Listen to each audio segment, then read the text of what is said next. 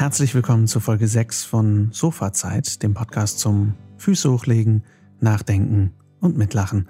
Vielen Dank, dass ihr dabei seid. Heute haben wir eine sehr interessante Folge für euch mit unserem Freund Aljoscha, der ist Aktivist, vor allem online, ähm, ist jetzt bald bei Netflix zu sehen in der Serie Queer Eye, ähm, ist Arzt und hat schon allerlei gemacht, äh, vom Arztsein bis hin zu Online-Aktivismus, hat sehr viele Videos gemacht und ähm, ist jetzt, ich denke, man kann es so ein bisschen zusammenfassen, eine Online-Persönlichkeit, was auch immer das bedeutet.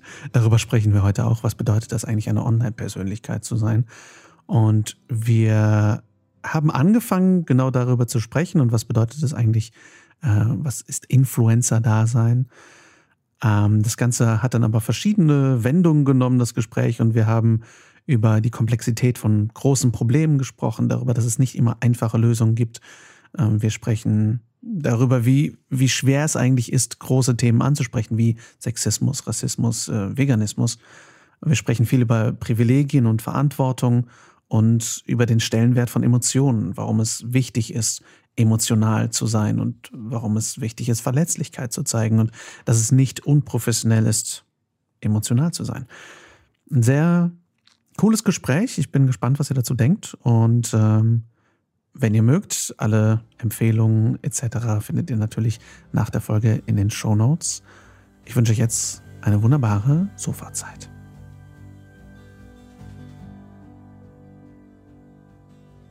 Fangen wir an? Fangen wir an? Fangen wir an? Fangen wir an? Ja, warte. Ja, ja schön, cool. dass wir darüber gesprochen ich haben. Ich finde es halt richtig schön, dass wir alle anscheinend richtig energetisch in den Tag starten. Willkommen zur Podcast-Folge, wo ihr neue energetische Methoden zu einem energetischen Leben kennenlernt. Ähm, oh mein Gott, wer ist denn euer Gast heute? Unser Gast heute ist Aljoscha, ein Mann aus Hamburg.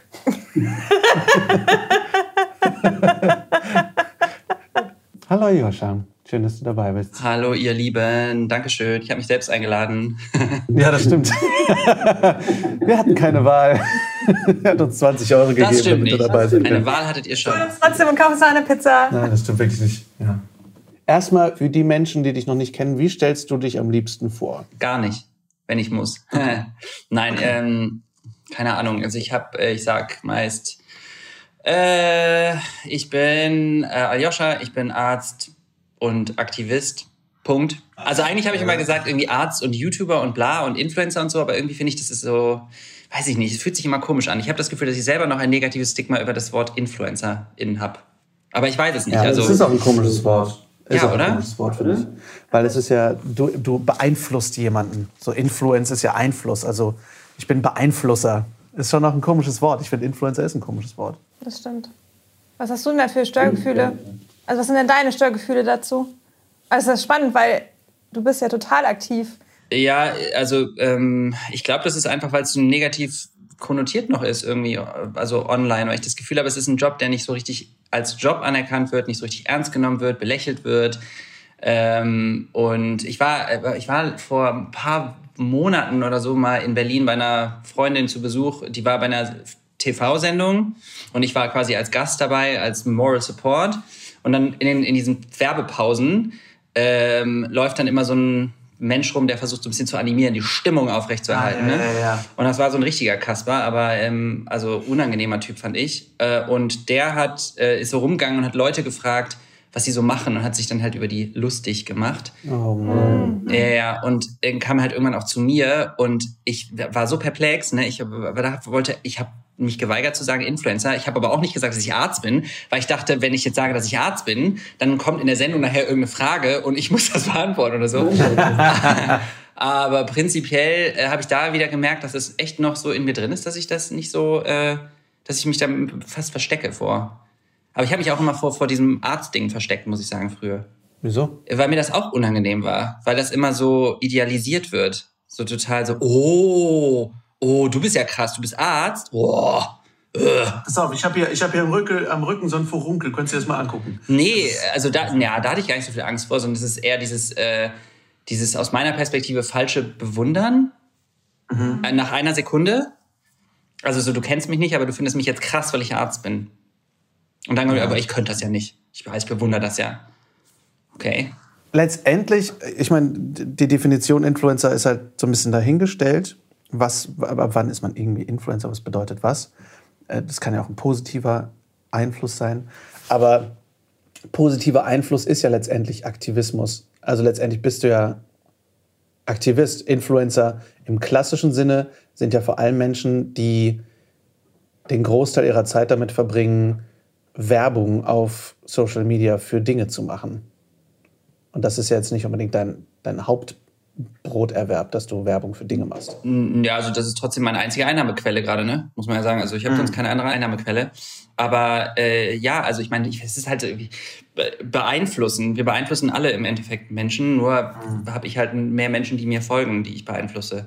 Aber es hört sich so, ja, also irgendwie hat es sowas, also es ist ja so neutral gefasst, ne? Beeinflussen kann halt in alle Richtungen gehen und wir wollen ja hoffen, dass die meisten Menschen das positiv sehen und versuchen positiv zu beeinflussen.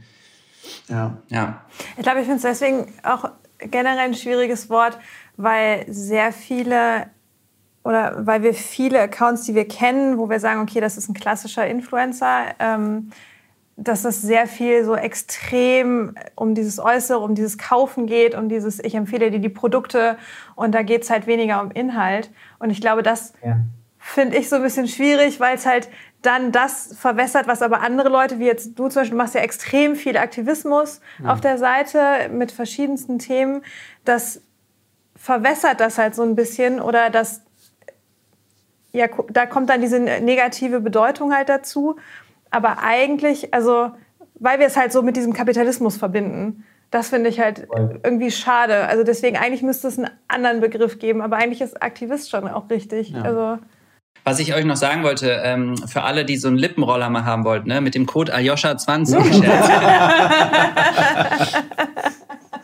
Auch da, das ist aber ein bisschen zu, zu passiv. Eigentlich musst du sagen, oh mein Gott, Leute, by the way, ich bin besessen von diesem Lippenroller. Ich kann nichts anderes Nee, du hast meine Stories gesehen. Wobei, was ich richtig krass finde, also wir haben ja letztens haben wir die, ähm, äh, um mal kurz ernsthaft darauf zu antworten, wir haben ja letztens die, äh, ähm, die Doku Fake Famous gesehen und ähm, da ging es ah. eben darum, also die, hast du die schon gesehen? Nee, aber Lars hat äh, mit mir am Sonntag gestern, vorgestern darüber gesprochen. Also die fand ich auch wirklich cool, weil da geht es ja darum, dass drei Leute ähm, quasi zu Influencern gemacht werden sollen.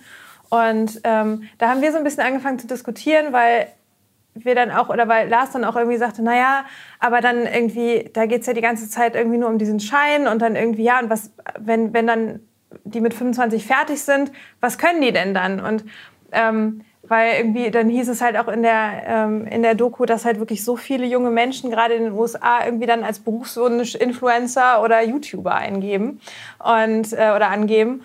Und ich dann halt dachte, weil ich finde es so krass, weil also es ist halt überhaupt nicht, ich finde es total befremdlich. Also da waren zum Beispiel, war da eine Szene, wo dann irgendwie ganz viele, so acht, acht oder neun Frauen in einem Bus sitzen und eigentlich, statt sich irgendwie uns zu unterhalten, haben die halt die ganze Zeit nur auf ihren Handys geguckt, weil, weil die halt irgendwelche Sachen machen mussten oder irgendwelche Fragen beantworten mussten oder wie auch immer. Und es sah halt überhaupt nicht aus, als hätten sie irgendwie Spaß. Und gleichzeitig finde ich es aber trotzdem beeindruckend oder auch also jetzt erstmal wertfrei beeindruckend, was sie dann trotzdem ja machen müssen, weil du mhm. musst ja trotzdem dich organisieren, du musst netzwerken können, du musst, ähm, du musst irgendwie, ja, du musst ja irgendwie gucken, dass du deine Brocken zusammenbekommst, dass du Geld davon, dass du, dass du Geld davon bekommst. Du musst überlegen, wie präsentiere ich Themen, wie kann ich denn schreiben, was, wie, wie kann ich Fotos machen, egal ob ich jetzt die Fotos gut finde oder nicht. Also das finde ich ist halt total wichtig, trotzdem irgendwie zu betrachten und sich halt eben nicht nur darüber lustig zu machen, weil man es irgendwie so unfassbar befremdlich findet, weil es halt so krass kapitalistisch ganz oft ist. Also das, weil das, das möchte ich halt auch nicht, mich halt nur über sowas halt lustig machen. Nee, überhaupt nicht. Mir, mir geht es auch nicht darum, dass, dass ich mich darüber lustig mache, sondern was ich, was ich damit meinte, war, wenn du das nicht mehr bist und du hast vorher so ein, so ein Gefühl, also das ist ja ein sehr selbstzentrierter Job, weil alles irgendwie darum geht, dass du dich als Werbeperson vermarktest. Wenn das nicht mehr sein sollte irgendwann und du hast nicht mehr, es dreht sich nicht mehr den ganzen Tag darum, dass du mit einer Community, die sich um dich dreht, irgendwo kommunizierst, was, was, was bist du dann für dich als Identität? So, ja, voll. Ja, das, das wenn es halt, äh, so und das, das ist letztendlich auch was, äh, was ich spannend finde, was du dazu denkst, Joscha, ist halt, was, wie viel Identität wird halt irgendwie dir online gegeben und was sehen die Leute in dir und was, wie viel verändert das deine Selbstwahrnehmung im Vergleich zu dem, wie du dich vorher gefühlt hast?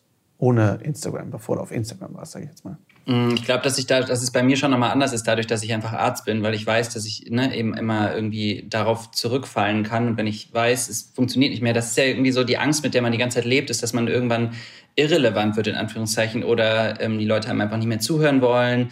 Die, und man hat halt konstant das Gefühl, du lebst, ähm, du bist halt irgendwie eine Zahl. Und es ist super schwer zu greifen. Also diese Zahlen, die da stehen, ne? Also ob jetzt wie viele Leute meine Story gucken oder wie viele Leute mir folgen ähm, und ich, äh, ich, ich fühle das sehr, was ihr sagt. Also ich finde ähm, das ganz schwierig zu greifen, weil am Ende idealisieren Menschen einen ja auch und haben nur so, ein, so einen Ausschnitt, so einen selektiven Ausschnitt aus meinem Leben. Und das ist wirklich also sehr selektiv. Ähm, weil äh, die hat letztens tatsächlich eine gute, eine sehr, sehr, also eine sehr gute alte Freundin geschrieben, die lange nicht mehr mit mir geschrieben hat, ähm, wie es mir so geht. Und ähm, ich habe ihr dann erzählt, was alles für Scheiße abging letztes Jahr.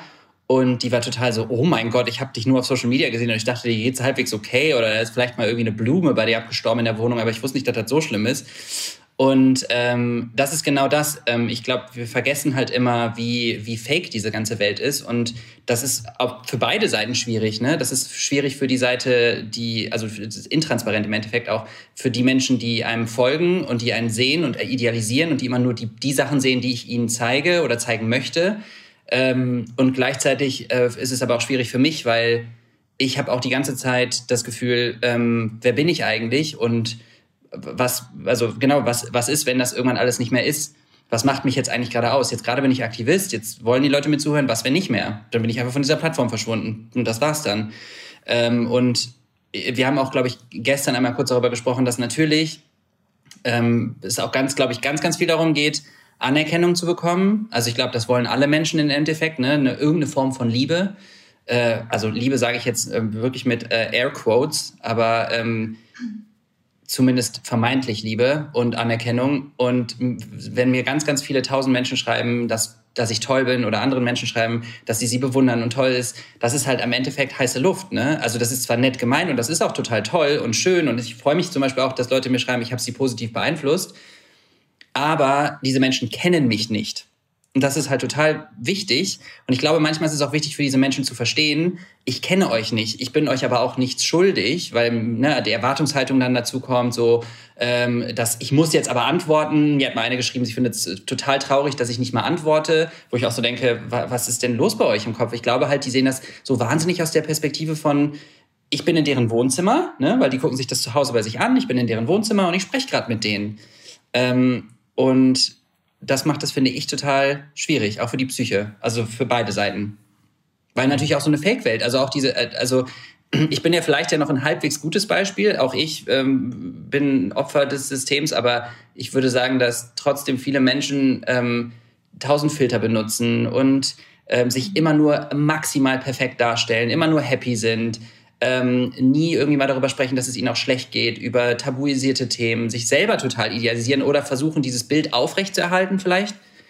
Ähm, und ich habe, was weiß ich, vor kurzem irgendwie einmal darüber gesprochen, ähm, wie fake Instagram ist und ähm, ich habe so viel Zuspruch dafür bekommen, dass den Leuten das so, so, so gut tat zu hören, ähm, dass ich immer wieder überrascht darüber bin, dass, das in der, dass so einfache Dinge, das einfach mal auszusprechen, so vielen Menschen ein gutes Gefühl gibt. Außer mir. also ich glaube halt, also ich, ich glaube, ich mache mir manchmal gar nicht so richtig die Vorstellung davon, wie, wie der Instagram-Feed von den meisten Menschen aussieht, weil ich glaube, also ich sehr bewusst Accounts abonniere, wo es eben um solche Themen geht, ne? wo es um Feminismus geht, wo es um einfach um Mental Load geht oder was auch immer. Ne? Und ich glaube, man macht sich da echt manchmal sehr wenig Gedanken darüber, wie, wie fake das zum großen Teil ist. Ja. Oder auch, dass du dann halt irgendwie gar nicht, also ich habe zum Beispiel jetzt gerade so ein, weiß ich, wir haben jetzt letzte, wir haben jetzt auch immer wieder darüber gesprochen, über Weltschmerz gesprochen und was halt irgendwie gerade noch so was halt gerade läuft und was halt uns irgendwie bedrückt. Und gleichzeitig poste ich halt bei mir im Restaurant halt ständig happy Essensbilder. So und, und denke aber die ganze Zeit, können wir mal bitte über dieses und jenes Thema reden? Aber es passt halt dann trotzdem nicht in den Kontext. Und dadurch wird es halt dann sehr eindimensional, was auch okay ist. Ne? Also ich liebe ja die Essensbilder, die wir dann posten. Aber es ist halt trotzdem so, du hast halt alles, was dahinter läuft, kriegst du halt null mit. Ja, ich glaube, es ist auch noch mal was, wenn du, also du postest ja auch für, deine, für dein Restaurant. Ja. So, und das schränkt ja auch so thematisch zumindest ein bisschen ein, auch wenn ihr als Restaurant schon sehr politisch seid. Ähm, und vielleicht geht es halt auch da teilweise so ein bisschen darum, die, diese, diesen Ausgleich zu finden zwischen Realismus und auch gleichzeitig versuchen, wieder als Aktivismus den Menschen ein gutes Gefühl zu geben. So ein bisschen zu sagen, hey, die Welt ist nicht leicht, aber lasst uns mal irgendwie alle nett zueinander sein und hier ist was Schönes. Ich merke auch, dass ich selektiver geworden bin darin, wie viel negative Dinge ich in meinen Newsfeed oder was auch immer lasse. Einfach nur, weil ich merke, boah, ich habe gerade auch eine relativ leere Batterie, was sowas angeht, was Weltschmerz angeht. Ähm, ich ich ziehe mir mehr positive Sachen rein als früher. Früher habe ich mir mehr negative Dinge gegeben, mehr Nachrichten und jetzt gucke ich mir mehr schöne Kunst an und äh, lustige Tiervideos, weil ich denke, ach, okay, das erleichtert mir den Tag. Aber ähm, nur vielleicht so ein bisschen, äh, weil mich das ja schockiert hat, um äh, in Perspektive zu setzen, wie fake Social Media sein kann und wie unecht. In dieser Doku haben die halt gezeigt, was die gemacht haben und was anscheinend viele InfluencerInnen machen, ist, dass sie Szenarien eben inszeniert haben, um zu sagen, mein Leben ist eigentlich viel glamouröser, als es eigentlich ist. Ob das eben ist, dass sie eine, einen äh, Fake-Jet gemietet haben, um da Fotos drin zu machen. Sie haben ähm, eine, eine Klobrille gekauft, haben sie vor einen Fernseher gehalten und haben dann die Klobrille als Flugzeugfenster ähm, imitiert. Also das, das, die Klobrille sah halt aus der Nahaufnahme aus wie ein Flugzeugfenster. Und dann haben sie quasi das Gesicht vor die Klobrille gehalten und haben dann in den Fernseher rein fotografiert, sodass der Fernseher aussah wie das Luftbild eines, äh, einer Stadt. Und davor war die Klobrille, sah aus wie ein Flugzeugfenster. Und dann waren sie halt davor mit einem Sektglas und dann sah es aus, als essen in einem Flugzeug und wären gerade auf dem Weg nach Las Vegas. Oder in, haben sich eine Location gemietet, haben da acht Stunden Shooting gemacht, um möglichst viele Bilder daraus zu kriegen, um den nächsten die nächste Woche was daraus posten zu können, damit die Leute denken, wow, diese Person ist in einer Woche an fünf Locations, verschiedenen Locations Urlaub machen. Aber eigentlich waren die in einem Hotel und haben da halt verschiedenste Sachen gemacht oder haben ein aufblasbares äh, Planschbecken geholt, haben da Rosenblätter reingeplatscht und dann halt den Kopf da reingelegt und la la la, was da alles gemacht wurde. Ähm, das war sehr spannend. Bitte? Du hast gerade meine letzte Woche beschrieben. Ja, ich weiß. Aber das, ja, das fand ich halt wirklich krass, wie viel letztendlich inszeniert wird oder eben dieser Las Vegas-Trip, von dem du eben mhm. gesprochen hast, Jesse. Ähm, die sind halt auf, in einem Bus mit irgendwie 20 Frauen äh, nach Las Vegas, haben auf dem Weg Stops gemacht, um auf, in irgendwelchen verschiedenen coolen Wüstenlocations Fotos zu machen. Immer mit irgendwelchen anderen Klamotten an, die sie natürlich dann beworben haben. Und dann sind sie auf irgendeine Messe, haben da ganz viele Kontakte ausgetauscht und sind wieder nach Hause geflogen. Und haben aber auf dem Weg kein Wort miteinander geredet irgendwie, haben nur so irgendwie halt an ihrem Handy gehangen. Und dann haben sie sich aber zwischendurch zusammen inszeniert, als ob sie irgendwie Best Friends wären. Einfach nur, weil sie dann halt die, die Follower der anderen Accounts mitkriegen können für diesen Post. Und das war halt irre zu sehen, wie viel inszeniert wird letztendlich, um halt ein Produkt zu verkaufen. So, und, und dass das dann aber mit der, mit der äh, Verbindlichkeit kommt, dass du auch konstant ähm, diese Authentizität quasi fakest und sagst, ich bin nur ein ganz normaler Mensch. Und ähm, es ist ja alles total, ich, ich glaube da total dran und ich hole nur Produkte, an die ich wirklich glaube. Und ähm, dafür aber konstant eine, eine äh, Nachrichten beantworten zu müssen ähm, und, und so quasi so zu tun, als wäre man keine Werbefigur, aber eigentlich bist du eine Werbefigur. Dass das halt ins Extrem getrieben wird und inszeniert wird, das finde ich halt krass. Ja, voll.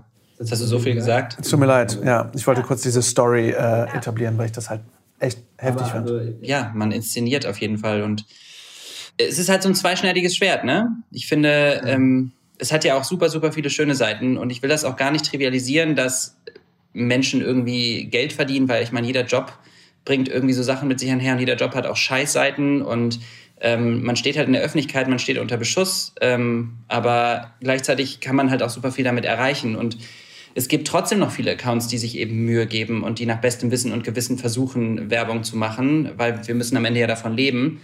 Und ich zum mhm. Beispiel habe einfach auch mega oft Angst, Werbung zu posten, weil ich so denke, fuck, gleich muss ich mir wieder irgendwas anhören, dass ich zu viel Werbung mache, dass ich ähm, für die falsche Marke Werbung gemacht habe. Irgendjemand hat rausgefunden, dass die Marke nur Greenwashing betreibt und dann kriege ich irgendwie und das ist also ich, ich finde es ja gar nicht schlecht, einen darauf hinzuweisen, aber es ist manchmal so ein bisschen die Art und Weise, wie das passiert und mhm. dass man verkennt, dass jeder Mensch halt, und das ist aber auch wieder Schuld des ganzen Systems, dass manchmal, dass man verkennt, dass jeder Mensch halt eben eine eigene Lebensrealität hat mit eigenen Problemen und nicht mhm. jeder Mensch das super gut wegstecken kann dass ich zum Beispiel teilweise daran zu knabbern habe. Und dann könnte man natürlich jetzt sagen, ja, Aljoscha, aber dann bist du halt für diesen Job nicht gemacht. Und dann würde ich halt sagen, ja, das stimmt vielleicht, aber ich möchte ihn gerne machen und ich glaube auch, dass ich vieles damit erreiche. Und vielleicht gibt es ja auch einen Mittelweg und man kann trotzdem ein bisschen netter miteinander kommunizieren. Und das bedeutet nicht, dass ich sage, alles ist Blümchenwelt und wir sollen nur noch nett zueinander sein. Ne? Wir brauchen ja auch bei bestimmten Themen wie Veganismus und Feminismus und Rassismus braucht man ja auch eine gewisse Vehemenz. Und das ist unbequem. Es ist mega unbequem, solche Sachen zu sagen und zu hören. Ähm, aber ja, ich habe gestern, boah, das hat mich auch so genervt, nee, vorgestern, äh, eine Story zum Thema Dubai-InfluencerInnen gepostet. Habt ihr die gesehen zufällig? Dann hole ich euch mal kurz ab. Äh, ich habe eigentlich nur eine repostet von einer anderen Influencer, von, von einem anderen Influencer.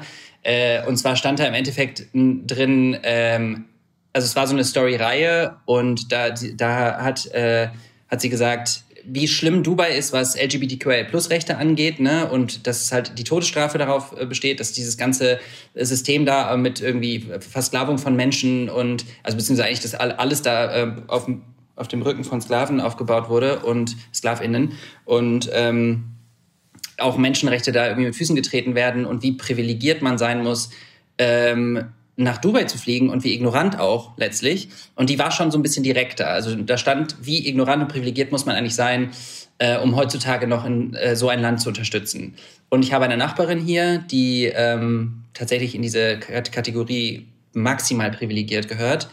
Ähm, und die hat mir direkt darauf geantwortet, so von wegen, sie, ja, Joscha, du predigst doch immer, dass man im Ton nett sein soll und bla bla bla und eher informieren als irgendwie Vorwürfe machen. Und ähm, äh, das bewirkt bei mir jetzt überhaupt nichts. Ich fühle mich jetzt, ich finde es unfair, dass du mich in diese Schublade steckst. Ich habe selber viele schwule Freunde und ich war so, okay, wow, wow. Klischeebox, check, check, check. Ähm, und dann habe ich auch gedacht, naja, aber du hast mich doch jetzt gerade angeschrieben. Du fühlst dich davon getriggert. Du findest das unbequem. Und du sagst mir jetzt, ich hätte das netter kommunizieren sollen. Ähm, und das löst bei mir natürlich auch maximalen Frust aus, weil ich dann auch so meinte, ey, überleg mal, wie privilegiert du bist. Du kannst dieses Thema einfach wegignorieren. Du kannst mir das jetzt sagen. Und ich bin die betroffene Person in der Situation, die in dieses Land nicht reisen kann, weil ich würde, wenn das rauskommt, theoretisch umgebracht werden, legal können. Ähm, und du kannst trotzdem dahin fliegen und sagen, you know what, ist mir egal, ich fand die Art und Weise, wie du mir das gesagt hast, ein bisschen zu unfreundlich.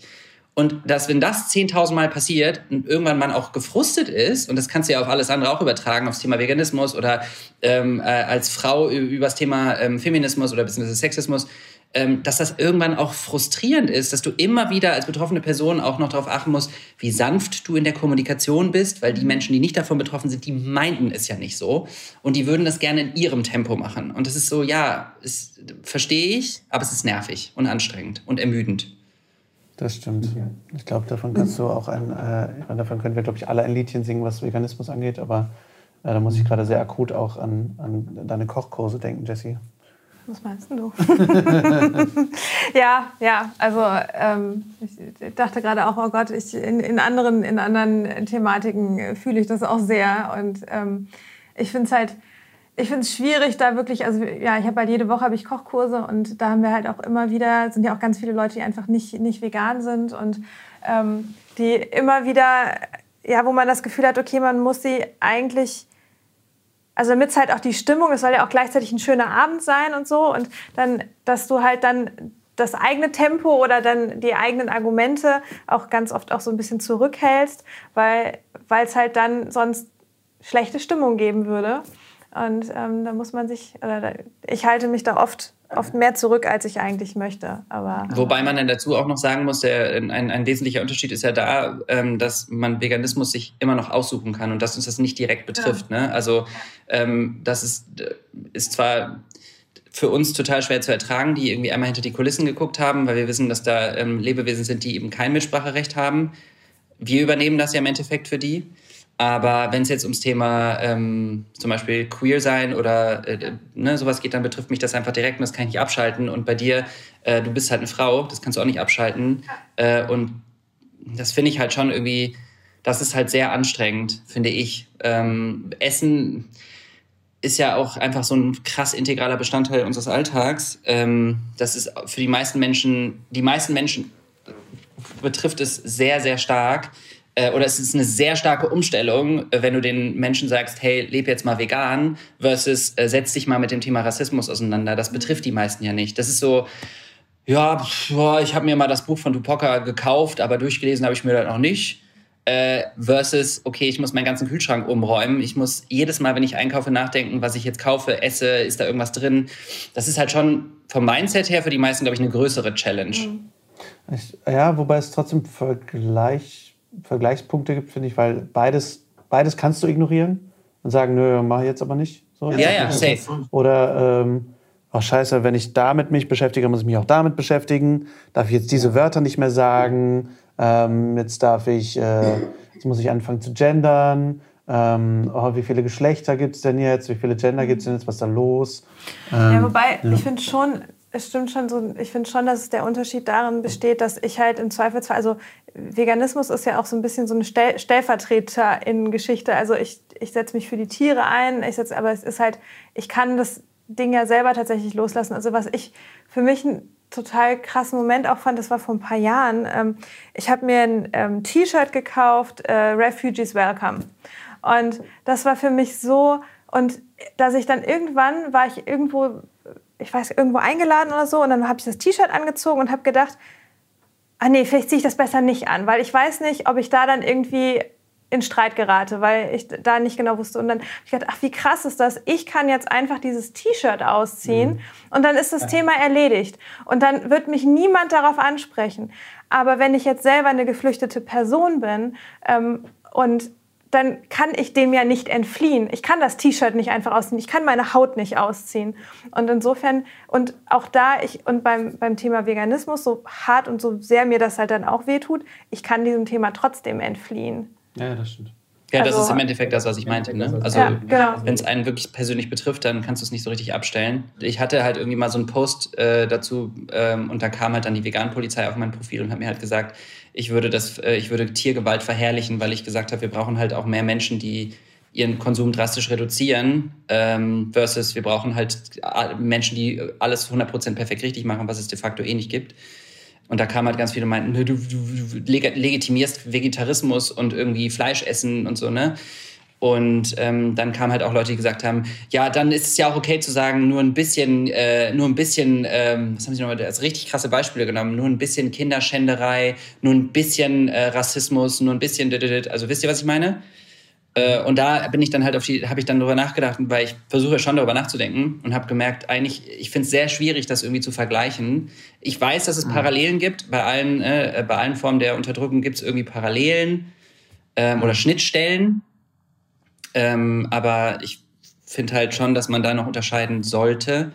Äh, und es geht, das geht dabei nicht darum, das auf eine, auf eine Waagschale zu legen und zu sagen, was ist jetzt schlimmer. Das finde ich äh, auch sehr problematisch. Ja, das war für mich auch ein definitiv ein Lernprozess, was mir jetzt auch sehr wichtig ist, Dinge einfach für sich stehen zu lassen ne? und nicht immer irgendwie Vergleiche zu ziehen und zu sagen, ja, aber schau mal, das ist doch genauso wie das, ähm, sondern wirklich mehr stehen zu lassen. Nee, das ist das Problem. Das ist das Problem. So müssen wir uns drum kümmern, auf jeden Fall. Und gleichzeitig aber trotzdem auch die Zusammenhänge zu sehen. Ne? Also, ja. dass, dass bestimmte Unterdrückungsmechanismen einfach, egal welches Thema, trotzdem ähnlich bis gleich funktionieren und dass es aber trotzdem auch Unterschiede geben kann. Also, dass du dass das alles zusammen funktioniert und dass es halt wirklich nicht einfach ist, aber dass es auch okay ist, dass es nicht einfach ist und dass man nicht versuchen muss, das irgendwie es gibt nur schwarz, es gibt weiß, sondern wirklich sagen, okay, es ist einfach kompliziert und es ist auch nicht einfach, sich damit zu beschäftigen. Ja. Und dass das aber auch okay ist. Also wir suchen, finde ich, so oft einfach auch, ich finde auch gerade so die Medien und so, also sehr, also sehr viele, ähm, natürlich bei weitem nicht alle, suchen immer nach einfachen Lösungen, um sie dann halt möglichst in mundgerechte Happen irgendwie zu präsentieren, damit man es irgendwie ganz einfach versteht. Ja, aber nee, Welt, die Welt ist halt nicht einfach. Im Gegenteil, sie ist halt irgendwie total komplex und dazu gehört eben diese Problematik dazu. Ja, ich glaube, was ich vor allem sehr interessant finde, ist, dass, egal welche Thematik du nimmst, dass, dass es immer so ein bisschen heißt, kill the messenger. Ne? Also es ist immer mhm. die Person, die die Nachricht überbringt, ist dann so ein bisschen die, äh, die Schuldperson, die Schuldige. Äh, und das finde ich halt interessant. Also jetzt mit dem Beispiel Dubai. Es ist mit Sicherheit, hat es in dieser Person was ausgelöst, dass du Dubai kritisiert hast, weil sie denkt, ach, scheiße. Ich, ich, ich habe nicht Dubai scheiße. kritisiert, sondern ich habe Menschen kritisiert, die nach Dubai reisen. In this ja. day and age, wo ich mir so denke, es gibt wirklich äh, zig Alternativen. Ne? Ich meine, gut, das kannst du bei Veganismus auch sagen. Aber ähm, wenn es ums Reisen geht, was wir wirklich nicht oft machen, ähm, dann denke ich mir so, ey, ganz ehrlich, es gibt wirklich genügend Möglichkeiten, äh, in die Sonne zu fliegen, äh, in ein Land, das nicht auf Menschenrechte scheißt. Ähm, und das ist ja auch bekannt. Ich glaube, bei vielen anderen Ländern ist es gar nicht bekannt. Also, ne, das, äh, ich glaube, es gibt viele Länder, in die reisen wir und machen uns gar nicht so viel Gedanken. Aber ich glaube, Dubai weiß inzwischen jeder, spätestens nach dem Video von Herrn Böhmermann. Und ich weiß auch, dass sie das wusste, weil ich schon mal mit ihr darüber gesprochen habe. Ähm, und ich weiß halt auch nicht so 100 Prozent, was die richtige Herangehensweise am Ende ist, weil äh, ich habe da auch viel darüber diskutiert in den letzten Tagen, weil am Ende kann jeder Mensch trotzdem entscheiden, was er oder sie machen wollen. Ne? Also ich kann, ich kann sanft aufklären, ich kann ähm, streicheln, ich kann vorleben, ich kann anbrüllen, ich kann super vehement sein und trotzdem kann diese Person am Ende sich selbst entscheiden, oh, well, you know what, ich fliege jetzt First Class nach Dubai und fresse einen Schnitzel dabei. Ähm, und ich kann nichts machen. Ich kann nichts machen. Ähm, aber am Ende weiß ich nicht, was am effektivsten ist und was am meisten bringt. Wahrscheinlich ist es auch da ein bisschen komplexer als äh, das oder das.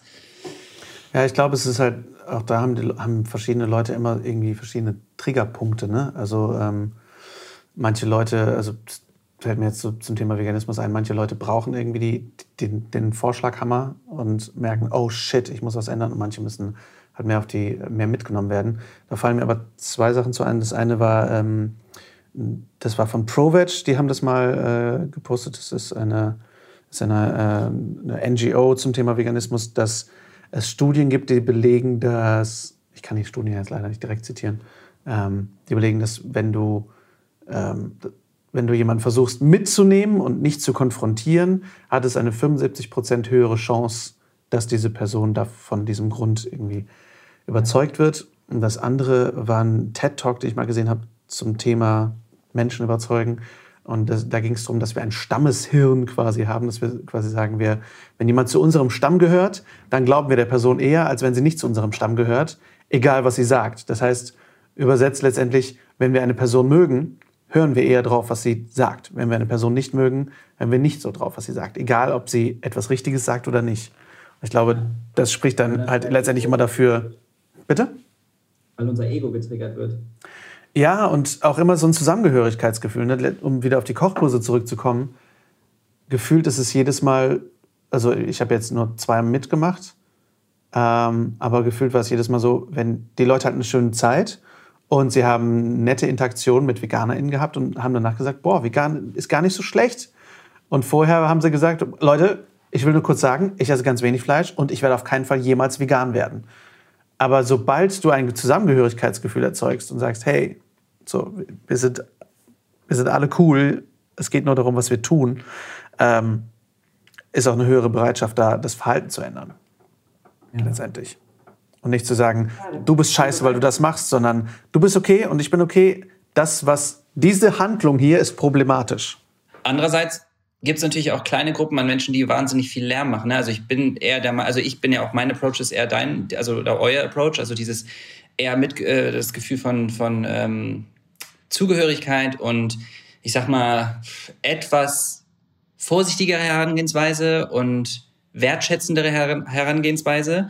Ähm, und trotzdem, wenn man sich überlegt, dass so in der Vergangenheit kleine Gerechtigkeitsbewegungen immer auf der Straße angefangen haben und immer sehr laut waren und auch sehr direkt waren, wenn es um äh, Gerechtigkeitsbewegungen geht, dann ist natürlich auch das sehr nicht nur valide, sondern auch ähm, ausschlaggebend gewesen.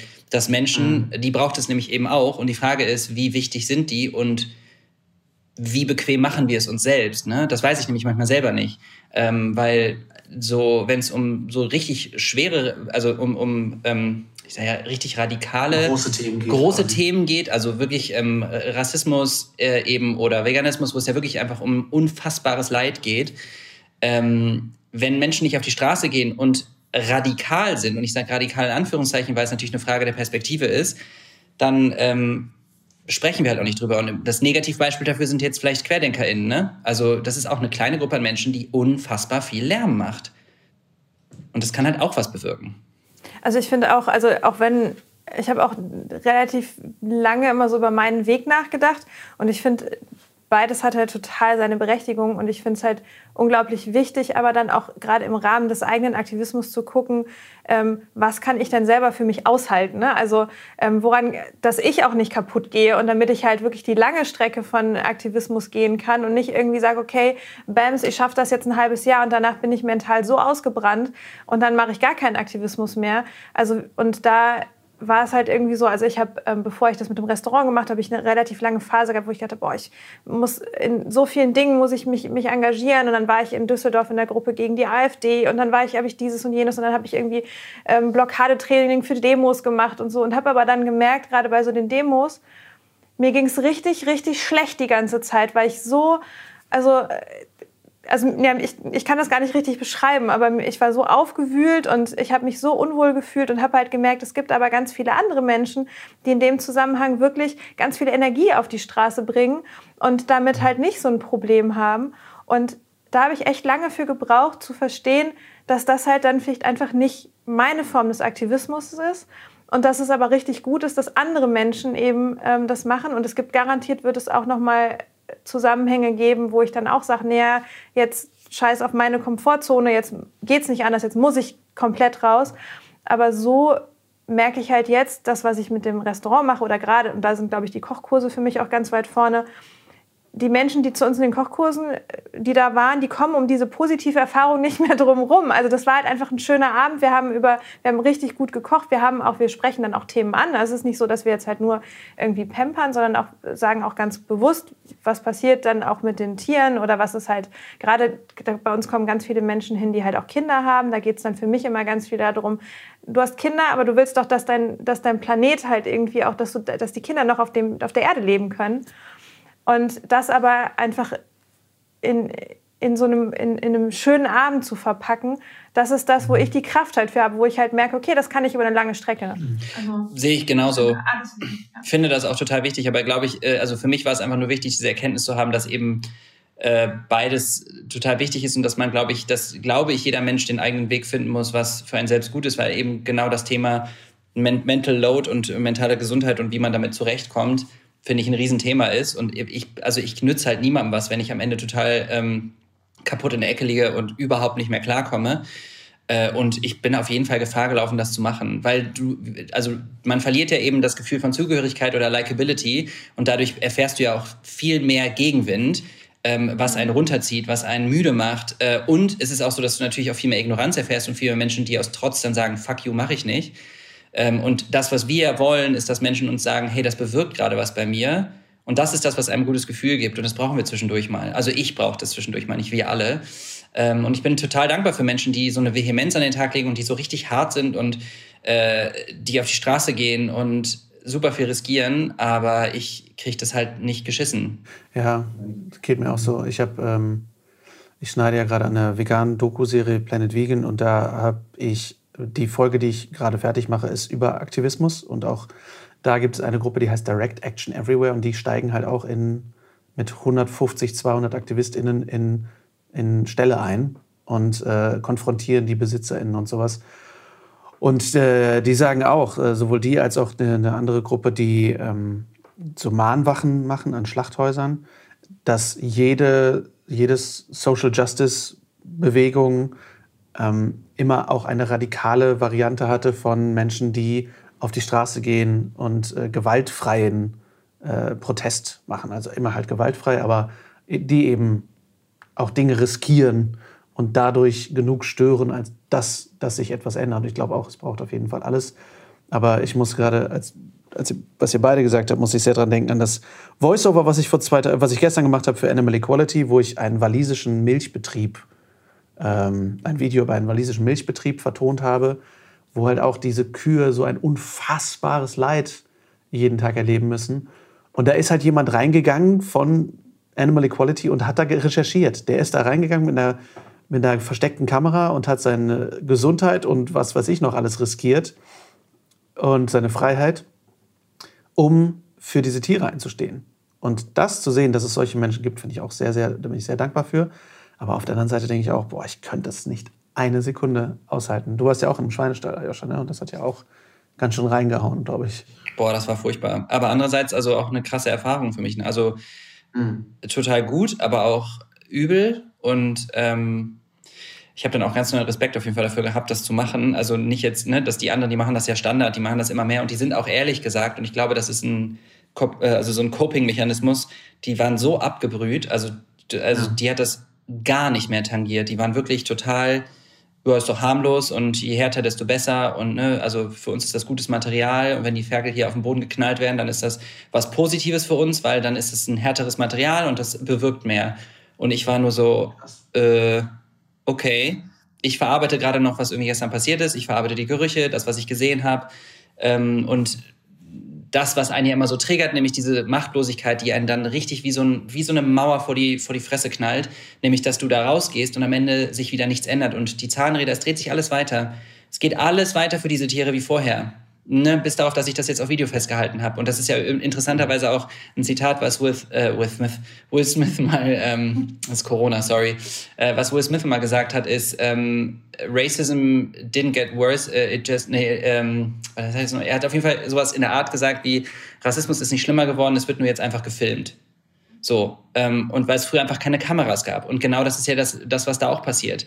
Es wird nicht besser, es wird einfach nur gerade gefilmt. Und die Leute sehen das, was das ganze System äh, versucht uns eben zu verstecken, damit wir so weiterleben wie vorher. Und das kannst du ja auch wieder auf andere Bereiche übertragen.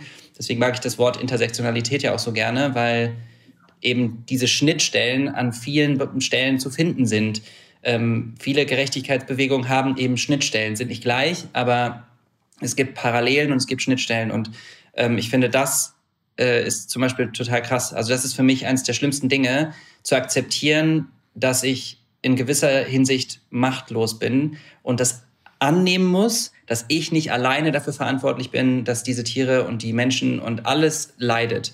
Das ist ein super schwieriger, langer Prozess gewesen und das funktioniert bei mir nur, indem ich das manchmal ausblende.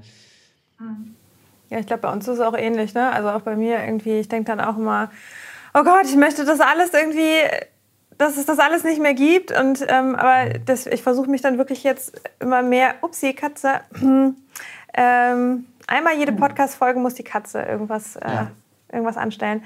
Ähm, wirklich so dieses Choose Your Own Battle, irgendwie das zu verändern oder da halt aktiv zu werden, was ich halt machen kann. Ich kann halt äh, jetzt nicht in einem walisischen Schweinestall irgendwas verändern, also das zu akzeptieren irgendwie und dann zu gucken, okay, was kann ich denn in, bei mir vor der Haustür im wahrsten ja. des Wortes machen. Und auch vielleicht nicht, also ich glaube, was, was auch viele schnell lähmt, ist so dieses Gefühl von, ähm, was Lars äh, vor, vor ein paar Minuten angesprochen hat, ähm, dieses Gefühl, wenn ich diese Tür öffne, dann öffnen sich 20 andere Türen. Was, mhm. dann, dann, ne, ich kann ja gar nichts mehr sagen, dann muss ich das jetzt machen, dann muss ich das auch noch machen, dann kommt jetzt Thema Gender, dann kommt das noch dazu. Und das erschlägt mich und ich kann das Gefühl voll verstehen. Aber daraus halt nicht zu machen, ähm, ich lasse es dann ganz, sondern dann halt irgendwie auf sich selbst zu hören und zu gucken, ähm, okay, dann mache ich halt den Teil jetzt und ignoriere den Teil, bin mir aber dessen bewusst, dass es das ein riesen Privileg ist, dass ich das ausblenden kann. Ich glaube, das ist auch nochmal wichtig. Also mir, mir ist immer wichtig, dass Menschen, inklusive mir selbst, versuchen, also verinnerlichen, wie wichtig Privilegien zu verstehen sind. Weil das erlaubt uns dann am Ende auch schrittweise daran zu arbeiten. Ne? Also ja, voll. Und sich nicht angegriffen zu fühlen, weil man Privilegien hat, sondern das zu akzeptieren. Ne? Und das halt zu sagen, ja, stimmt. Und es läuft echt viel schief. Und ich finde letztendlich auch wichtig, ausblenden zu können, um zu funktionieren noch, aber eben gleichzeitig nicht stehen zu bleiben. Ne? Nicht zu sagen, okay, ich habe mich jetzt damit beschäftigt und es reicht jetzt. So, reicht jetzt auch. So, jetzt kommen wir nicht auch noch mit dem Thema. So, sondern. Äh, Instagram reingepostet. Ja, genau, genau. Ich habe einmal, einmal äh, habe ich Black Lives Matter äh, mein Instagram-Bild schwarz gemacht. Ich sehe keine Hautfarben und mir ist auch egal, wen du liebst und mit wem du ins Bett gehst. So, fertig, ja. Aktivismus fertig. Ich bin super tolerant aufgewachsen. Meine Eltern haben mir immer schon gesagt, ich soll alle lieben. Ach cool, ja, dann bist du ja nicht das, dann ist ja cool, dann brauchst du nichts machen. Du bist, du bist raus, Josef. Ich habe auch schwule Freunde. ähm, und letztendlich aber, genau, da, da, halt auch weiter dran zu arbeiten, ne? weil letztendlich habe ich auch so viele dumme Sprüche in meinem Leben schon gebracht über so viele Themen, wo ich jetzt mich auch einfach sehr für schäme, aber da ist es eben auch wichtig weiterzugehen ne? und halt zu sagen, okay, auch wenn ich jetzt vielleicht schon viel geschafft habe in dieser Richtung, kann ich trotzdem noch mehr schaffen. Ähm, und ich finde, mit Privilegien kommt halt auch Verantwortung. Ne? Also der gute alte Spider-Man-Spruch, mit großer Kraft kommt große Verantwortung dass wir halt auch irgendwie die Verantwortung haben, dass wir was tun, weil sonst bleibt die Welt also so, wie sie ist. So, und das finde ich halt, weil die Menschen, die Privilegien haben, haben letztendlich auch die Macht, mehr zu verändern. Und da kommen wir wieder zu Social Media und dem positiven Punkt von Social Media, dass dadurch, dass du die Macht hast, viel, dass viele Menschen dir zuhören, und bei uns ist es ja in unterschiedlichen Bereichen auch so, dadurch haben wir die Macht, dass, dass wir was verändern können. Und dadurch müssen wir, finde ich, auch was tun, weil sonst sitzt man halt auf seiner Yacht und schlürft irgendwie Prosecco und äh, keine Ahnung. Sehr gutes Beispiel mit der Yacht auf jeden Fall. Ich habe auch eine Yacht.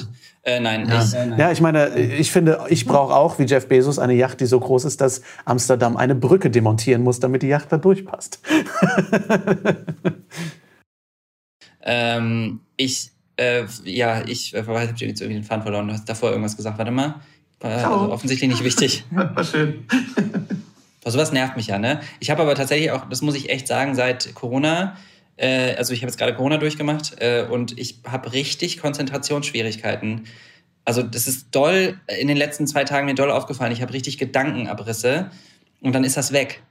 Ähm, ich hoffe, dass das wiederkommt, weil ich habe irgendwie auch nächste Woche, äh, auch morgen ein paar Interviews. Ich bin sehr gespannt, wie das wird. So, ähm. Also was für mich ein Beispiel war, wo ich immer weiter dran arbeiten muss, ist zum Beispiel das Thema Gendern und das Thema ähm, überhaupt Gender Identity und so, weil ähm, da haben wir vor zwei Folgen drüber gesprochen, wie sehr ich mich ja irgendwie auch früher davor gesträubt habe, irgendwie zu gendern, weil ich das sprachflusstechnisch nicht so geil fand und so. Und ähm, allein mit welchem Zeichen man halt irgendwie gendert und sowas, das fand ich schon echt einfach wichtig, wie viel wie viele Menschen das auch betrifft und wie sehr, wenn du das Privileg hast, dass du Dinge ausblenden kannst, wie sehr du sagen kannst, ach komm, jetzt, das ist doch jetzt nicht so wichtig. Es gibt doch, ich meine, das klassische vegan, äh, vegan, anti-vegan Argument.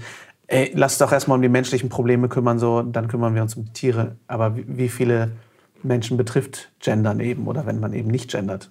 Aber das ist übrigens ein typischer Spruch, der nicht nur bei Veganismus und Fleischessen dann kommt, sondern das ist ein Ding, was du in jeder Bewegung sehen kannst. Können ja. wir uns mal um wichtigere Themen kümmern. Also jeder Heterosexuelle schreibt unter einen Post von einem geouteten Fußballer, können wir uns mal um wichtigere Themen, ist mir egal, was der macht oder mit wem der schläft. So, ja, aber ich habe Ja, lass uns um wichtigere Themen kümmern, wie Fußball. exactly.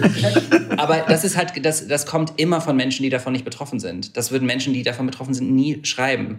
Äh, es sei denn, wir reden über das Thema Gendern und irgendwelche, äh, also im Endeffekt Frauen, die selber internalisierte Misogynie haben oder Männer auch, ähm, wo dann kommt so, ja, also ich bin auch eine Frau und ich fühle mich immer inkludiert. So, ja, okay, cool, ja, dann, dann brauchen wir es ja nicht mehr machen, wenn du das sagst, Stefanie. Also, ist, ist ja so. Aber das ist, äh, also das gibt's halt immer. Das ist halt so ein easy way out, ne? Ich finde es ganz faszinierend, dass es halt insbesondere, wo du es jetzt gerade ansprichst, finde ich, bei ganz vielen Frauen auch gerade das Thema ist. Ne? Also ich meine, darüber reden wir auch irgendwie immer mal wieder. Auch, also ich meine, es gibt halt ganz viele Frauen, die haben Trump gewählt und ähm, also und die dann halt auch einfach sagen, ja, aber warum? Ich fühle mich halt mitgemeint, so wie du es gerade gesagt hast, Ayosha. Ne? Das ist so, ja, ich, ich ne? also das ist halt jetzt so, ja, aber daran merkt man ja, im Grunde bestätigt das ja nur das tiefsitzende System. Ja, es ist also und ähm, dieses typische also ich habe da auch ein Video äh, gestern zu, tatsächlich gestern ein Video zum Thema Pick Me Girl und so gesehen. Ich weiß nicht, ob ihr das schon mal gehört habt, den Begriff, Lars? Nein? Das ist so dieses, ähm, wenn Frauen sich äh, abgrenzen von anderen Frauen und sowas sagen wie eben, ähm, ich, ich ich war noch nie so, ich habe immer eher mit Männern rumgehangen. Ich, ähm, ich war noch nie so eine ich von. Keine Probleme, ich, war, ich war noch nie eine von denen, ich bin total unkompliziert, ich bin auch nicht so emotional, ich heul nicht so viel Also ich grenze mich quasi von dem ab und sage damit, ich gehöre zu dem, was mich quasi Mainstream-konformer macht und von Diskriminierung bewahrt, nämlich das, was Frauen ja sonst erfahren, im Sinne von, du hast eh wieder deine Periode oder du bist jetzt wieder zickig oder düdüdüd. Also all die Sachen, die man sonst so erfährt, wenn man sich davon abgrenzt, indem man sagt, ich bin nicht eine davon, ähm, dann spielt man somit dem ganzen System in die Karten, aber befreit sich halt selber auch von der Diskriminierung. Also es ist eigentlich ein Schutzmechanismus, aber spricht ja auch für ganz tief internalisierte Misogynie und äh, also Frauenhass intern, internalisiert. Und ähm, das gibt's ja auch bei anderen, in anderen Bereichen. Das gibt's auch in, in, der queeren, in der queeren Szene, äh, dass Menschen sich davon abgrenzen. Und ehrlich gesagt, wenn ich zurückdenke, war genau, ich habe genau das gemacht. Ich habe gesagt, ähm, mir ist das zu tuntig, mir ist das zu, ich wäre nie so feminin. Das ist ja furchtbar. Wie kann man nur so klischeehaft sein? Ähm, das ist nichts anderes, als sich selber zu schützen, indem man sich heteronormativer macht und sagt, ich, ich gehöre zu dieser Mehrheit, die eben nicht dafür diskriminiert wird, dieser Norm anzugehören, äh, dieser Nicht-Norm anzuhören ähm, und mache mich damit weniger angreifbar und sage, ich gehöre eigentlich zu euch. Also, you know, don't, seid nicht scheiße zu mir. Ich, es ist total spannend, finde ich, weil dann bin ich, ich wäre ja zum Beispiel ein Mensch gewesen, bei dem andere gesagt hätten, ich habe einen schwulen Freund, dem ist das auch egal. Ne? Und dann, dann versteht man so ein bisschen dieses ganze, wie das ganze System ineinander funktioniert und dass auch dieses, diese Rechtfertigung, ich habe jemanden, dem ist das egal, ähm, keine wirkliche Erklärung dafür ist und dass es erstmal überhaupt nichts bedeutet, weil mir war das nicht egal. Ich habe mich damit geschützt und ich habe das ausgeblendet und ich habe das gar nicht bewusst wahrgenommen. Ähm, und ich finde es so wichtig, darüber aufzuklären und den Menschen das bewusst zu machen. Ich finde es auch total krass. Ich weiß, ähm, also mir geht das auch immer noch so. Und ich habe jetzt auch ich hab eine sehr gute Freundin, die jetzt auch, da haben wir ganz konkret, vor zwei Tagen hatten wir einen Fall, da ist die von, ähm, von, einem Mann quasi auch so ein bisschen, ja nicht nur so ein bisschen, sondern da ging es halt darum, sie hatten einen Konflikt oder haben einen Konflikt und er hat im Grunde so reagiert und dann gesagt, ja, die ist jetzt gerade mal wieder so ein bisschen zickig und ähm, was springt die denn da so rum? Und was ich daran auch so wirklich widerlich finde, ist im Grunde genommen das, was in einem selbst nochmal zusätzlich passiert. Das heißt also sowohl meiner Freundin als auch mir ist das bewusst, also ist das Prinzip und der Mechanismus bewusst, dass es dadurch halt einfach die Frau halt kleiner gemacht wird. Und ähm, ja, und trotzdem macht es was mit einem drin, weil es so wir sind so sehr damit aufgewachsen, bei uns die Schuld zu suchen und tatsächlich, also auch gerade ähm, irgendwie dann so, ah ja, vielleicht hätte ich doch ein bisschen anders reagieren sollen. Der, der, Klassiker, also wo dann auch ganz klar meine Freundin gesagt hat, mir ist das total, auf einer kognitiven Ebene ist mir das total klar, aber es macht in mir, dass ich die ganze Zeit mich frage, bin ich vielleicht falsch? Und das ist, finde ich, auch so ein Mechanismus, der funktioniert ganz hervorragend. Und in dem Moment, wo du das halt aufbrichst irgendwie und sagst halt, okay, dieser... Ähm, also mir ist, das, mir ist das bewusst, es ist ein total krasser, langwieriger Kampf, immer wieder neu auch, da halt rauszukommen und sich diesem Mechanismus immer wieder zu stellen und sich das bewusst zu machen und eigentlich gegen sein eigenes Gefühl anzugehen. Und sagen, nee, du bist nicht, also ich bin jetzt hier nicht das Problem. Ja, das spielt ja sehr in den Mechanismus mit, dass die Person, die betroffen ist davon, dass ihr die Schuld gegeben wird. Ja. Ne? Sei doch nicht so emotional zu dem, was ich gerade gesagt habe ich habe dich doch nur beleidigt. So, ist doch nicht ja. so gemeint. Dieses Klassische ist nicht so gemeint, dass das egal ist, sondern dass halt, wie es ankommt. Und, und wie sehr das gerade halt auch von Frauen internalisiert ist, dass, dass dann die Schuld bei sich selbst gesucht mhm. wird, statt dem, dem Aggressor gegenüber zu sagen, nee, meine, meine Emotionalität ist vollkommen gerechtfertigt, weil es mich betroffen hat. Ähm, das ist was, womit selbst ich, aber in minimalem Umfang im Vergleich, ähm, irgendwann realisiert habe für mich, ach krass, ja, wenn ich von etwas betroffen bin, heißt das nicht, dass ich schuld bin, wenn die andere Person sagt, ist doch nicht so gemeint, stell dich nicht so an. Weil diese beiden Sätze, finde ich, ist nicht so gemeint, stell dich nicht so an, rollen komplett die, die ganze Verantwortung ab vom Aggressor auf die, aufs, auf die betroffene Person.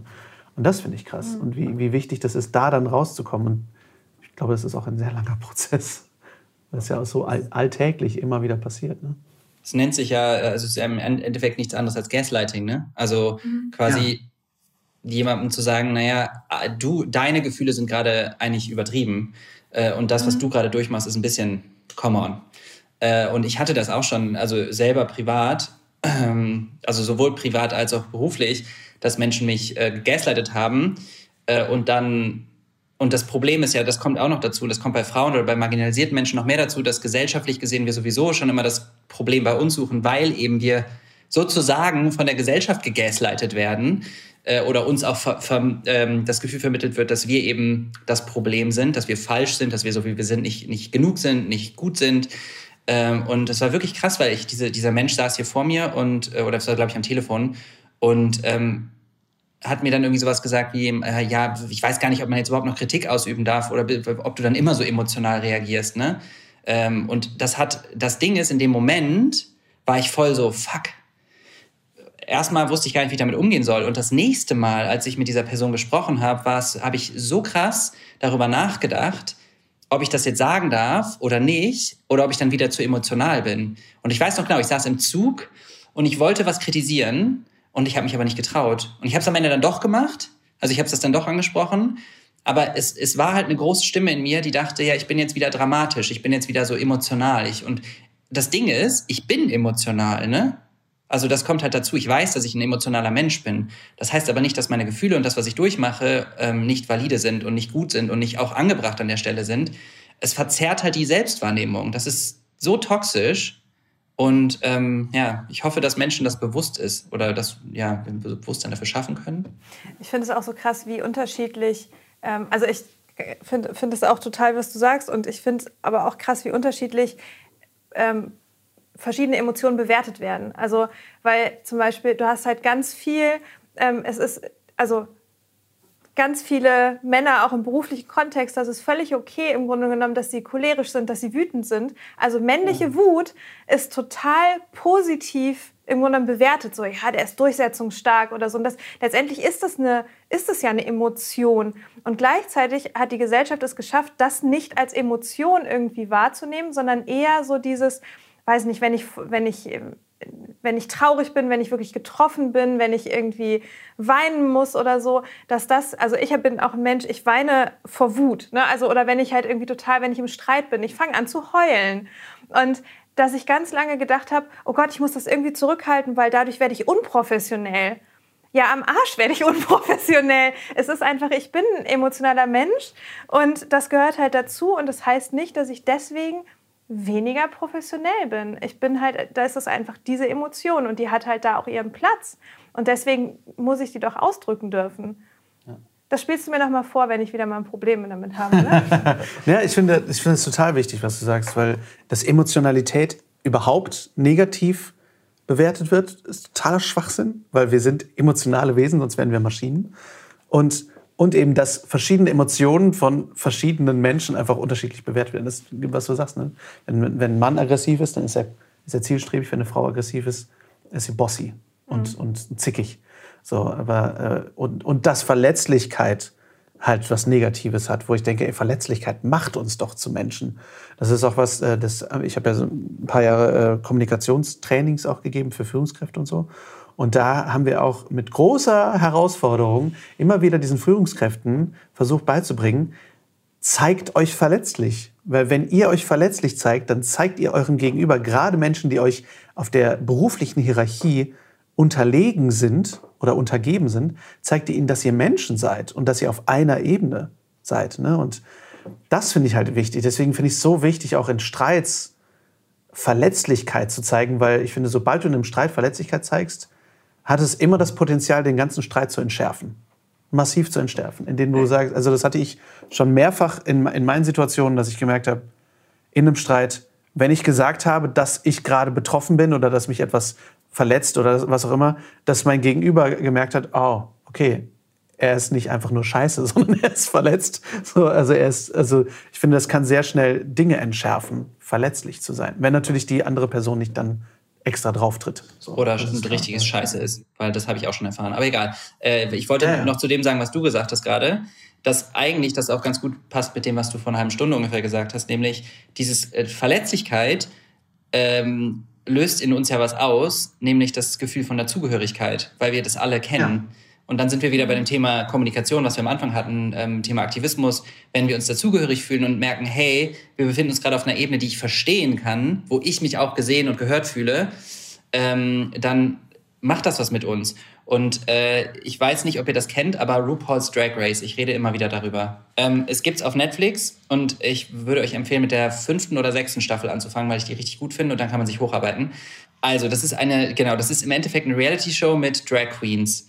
Ähm, und ich habe früher tatsächlich auch mal Witze darüber gemacht und immer so, das ist ja richtiger Bullshit. Und ja, da passiert auch viel äh, überzogenes, karikaturistisch überzogenes ähm, Zeugs, aber es ist wirklich krass, was diese Sendung auch mit mir gemacht hat.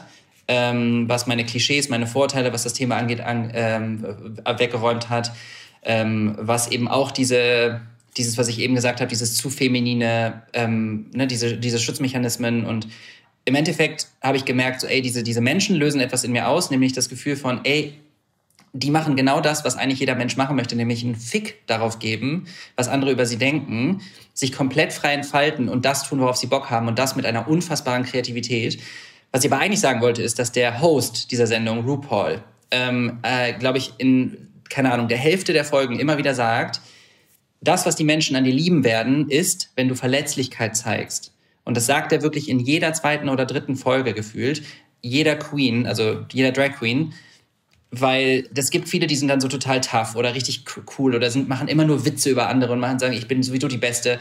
Aber das ist nicht, das ist nicht das, was uns am Ende das Gefühl mittelt, oh, die finde ich total toll, sondern ich habe Bezug zu Menschen, die ehrlich sind und die verletzlich sind und die auch mal eben auf Instagram sagen, dass sie heute einen Scheißtag hatten. Und dabei, das bedeutet nicht, dass sie mir jetzt genau erzählen müssen, was privat passiert ist, sondern einfach nur das Gefühl zu geben, dass es eine Realität ist, die auch echt ist. Das ist ja ähm, auch was, was, was sich im Schauspiel widerspiegelt. Was ich bei, ich glaube, dem ersten Workshop, den ich nach meiner Schauspielschule gemacht habe, auch direkt gehört habe von einem großartigen Schauspiellehrer, der halt auch gesagt hat, so eure Verletzlichkeit ist das Interessanteste, was ihr zu bieten habt. So, weil es gibt viele, immer noch äh, viele SchauspielerInnen, denen ich auch begegnet bin, mit denen ich gespielt habe, die immer irgendwie im Hochstatus sein wollen, die immer cool und immer witzig und immer die bessere Story haben wollten. Aber letztendlich ist das, was uns verletzlich macht, ist eben wieder das, was uns menschlich macht. Und die großen Oscar-prämierten Performances sind meistens die, die sehr verletzlich waren. So, weil nur dann zeigen wir halt anderen Menschen, hey, wir sind genauso. Und das ist ja letztendlich das, was Empathie schafft. Und das schafft halt wieder Miteinander. Ne? Und das ist dann auch wieder was, wo ich auch denke, dass, dass da ein Potenzial in Social Media ist, ist, wenn wir eben irgendwie versuchen, authentisch zu sein in dieser Welt und, und Verletzlichkeit zeigen zu können, um, um Gemeinsamkeiten zu schaffen. Ne? Und gerade Menschen, die sowas in irgendeiner Form brauchen, irgendein Zugehörigkeitsgefühl brauchen, dass man denen halt sagen kann, okay, hey, so ihr seid nicht alleine in dem, was ihr da fühlt. So. Finde ich auch. Das Einzige, was ich halt wirklich schwierig finde, ist, ich finde, wenn du, es gibt halt so viele Situationen, wenn du dich da verletzlich zeigst, nach wie vor, wirst du automatisch geringer geschätzt. Mhm. Und ich finde, dann ist es halt irgendwie ein hehres Ziel zu sagen, ja, ich, ich bin verletzlich und das macht mich irgendwie menschlich. Aber wenn dadurch mein Gegenüber in irgendwie wieder mal in eine Machtposition gerät, dann bin ich lieber halt in solchen Situationen nicht verletzlich, weil, ähm, weil das halt dann sofort wieder schief ist. Also gerade jetzt, also da denke ich jetzt vor allen Dingen auch an, an einen beruflichen Kontext. Mhm. Ähm, wenn ich da jetzt als Frau, und das ist halt richtig, also das ist halt wirklich so, das ist richtig schwierig, da rauszukommen, weil ich dadurch natürlich auch weiter dann vielleicht auch das System dann quasi füttere. Aber auf der anderen Seite, wenn ich halt merke, okay, ich habe halt wieder so einen typischen älteren Herrn vor mir und ähm, du merkst halt, wenn du mit deinem, mit, oder wenn ich merke dann einfach, wenn ich mit meiner Art bin, irgendwie dann bin ich halt vielleicht ein bisschen lockerer oder eben halt sage ich, oder ich kann halt auch Fehler zugeben und so. Und dann bist du automatisch, bist du dann die Kleine. Und mhm.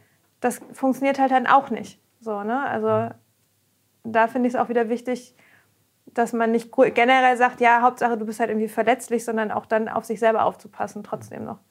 Also ich würde sagen, Kontext ist immer wichtig bei allem und äh, das ist zum Beispiel wieder auch ein gutes Zeichen dafür, wie privilegiert ich bin, weil ich, wobei ich ehrlich gesagt jetzt im, im Kontext Krankenhaus auch äh, meine Verletzlichkeit definitiv nicht äh, raushängen lassen, ähm, weil eben auch da ein sehr, aus meiner Perspektive schon recht toxisches so Männlichkeitsbild noch ein bisschen mitschwebt und zumindest in meinem Gefühl, in meiner Wahrnehmung, ich immer, immer dachte, ich muss hier eher tough sein. Es ist eher wichtig, irgendwie so dieses Professionelle und äh, Taffe und ich darf nicht irgendwie Unsicherheit oder Verletzlichkeit zeigen, vor allem auch PatientInnen gegenüber.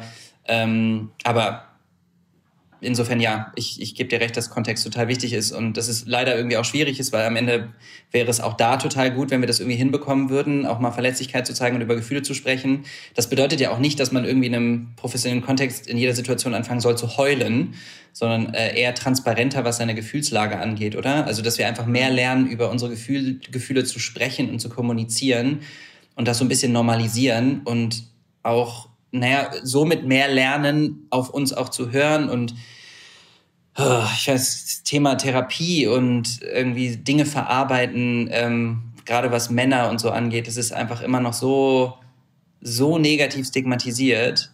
Das ist halt einfach echt schade. Ich finde, jede, jede Person könnte einen guten, gute, gute Therapie gebrauchen, einfach weil es total wichtig ist, sich selber zu reflektieren. Aber ja, also ich merke halt, in, ähm, also dass es halt anders funktioniert, dass versuchen ja, oder das machen Christina und ich ja irgendwie mit unserem Restaurant. Also merken wir halt auch einfach, dass es was bewirkt, wenn man eben sich aus diesen, aus diesen Rollen oder aus diesen Systematiken und dieses eben nur hart sein, ähm, kein irgendwie quasi so ein, so ein berufliches Ich überzustülpen, wenn man das halt sein lässt, dass es halt einen ganz anderen Raum schafft für andere Menschen auch und auch fürs, fürs Wohlfühlen und so. Und das ist jetzt so ein bisschen auch das, was was mich ja auch einfach mit dem Laden so unglaublich happy macht. Das eine ist halt klar irgendwie der, der Veganismus, aber auch einfach zu merken, was ist denn das, also wie schön dieser Ort ist, weil er so relativ hierarchiefrei quasi funktioniert.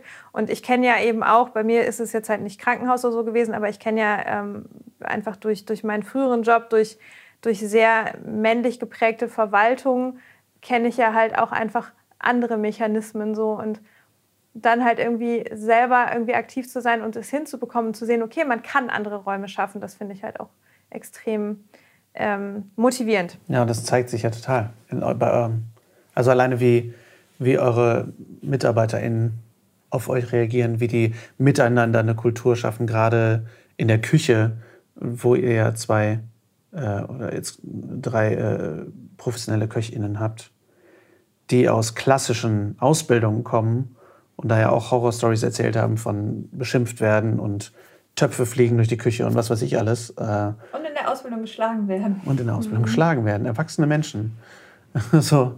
Ähm, und das, wie die sehr, und alleine, also wie, wie sich das Miteinander und die Persönlichkeit und die Offenheit einfach so in, vom Start, vom, Anf vom Berufsanfang von denen bei euch zu jetzt entwickelt hat so die Stimmung in der Küche entwickelt hat. Und wie frei das jetzt ist und was da für eine Atmosphäre herrscht, ist der Wahnsinn. Und das ist letztendlich auch sehr viel dem geschuldet, dass ihr so hierarchiefrei und so offen und verletzlich dadurch auch seid. Also mit Verletzlichkeit meine ich halt auch nicht äh, konstant äh, alles herauszuposaunen an Gefühlen, aber einfach offen zur eigenen Emotionalität zu stehen und, und andere Menschen eben auch auf Augenhöhe zu begegnen und nicht zu versuchen, sie runterzudrücken, um sich selbst größer zu machen. Mhm. Das ist ja auch schon Verletzlichkeit. Und nicht zu versuchen, sich selbst zu erhöhen. Ja. Haben wir ein gutes Schlusswort? Also ich habe ja ein neues Mantra, was ich total gerne, was ich total gerne mag. Was heißt neu? So neu ist das gar nicht. Und ich glaube, ich habe es auch nicht erfunden. Aber ich wünsche mir, dass wir mehr Veränderung wertschätzen und nicht Perfektion erwarten. Ergänzend dazu wichtig, dass wir weiter, dass wir Schritt für Schritt gehen, aber halt nicht stehen bleiben. Dass wir halt immer auch genau letztendlich anerkennen, was passiert und das auch gut finden, auch, auch auf unsere Erfolge zurückblicken und sagen, es ist auch super zu sehen, was wir schon geschafft haben, aber gleichzeitig eben trotzdem noch sehen, was noch zu tun ist und da eben auch weitergehen. Ja, ihr habt das schon ganz gut gemacht. Ja, du kannst ruhig das letzte Schlusswort haben. Ja, tschüss. ich wollte es dir gerade sagen, ich würde sagen, ich empfehle dir Tschüss zu sagen. Ja, nein, ähm, es war mir ein, ein inneres Blumenpflücken mit euch.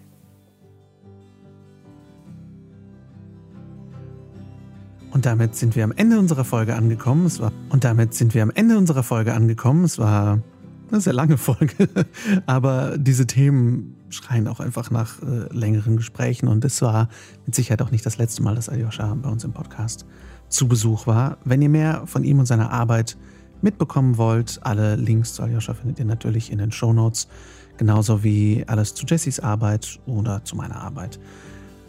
Wenn ihr Fragen habt oder Themenwünsche oder eure Gedanken teilen möchtet, dann schreibt einfach an lars.larswalter.com. Walter mit TH geschrieben.